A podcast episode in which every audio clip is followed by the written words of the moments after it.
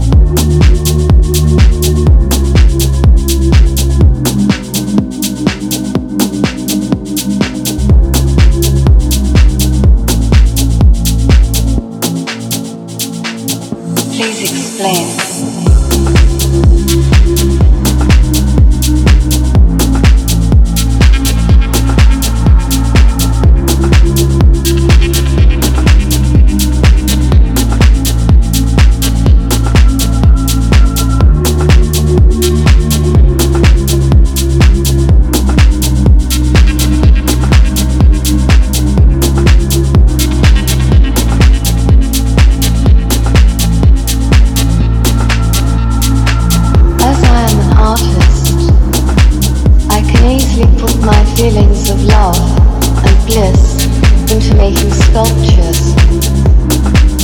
Why can't I express the same feelings to human beings and be as open to them as I am in making sculptures?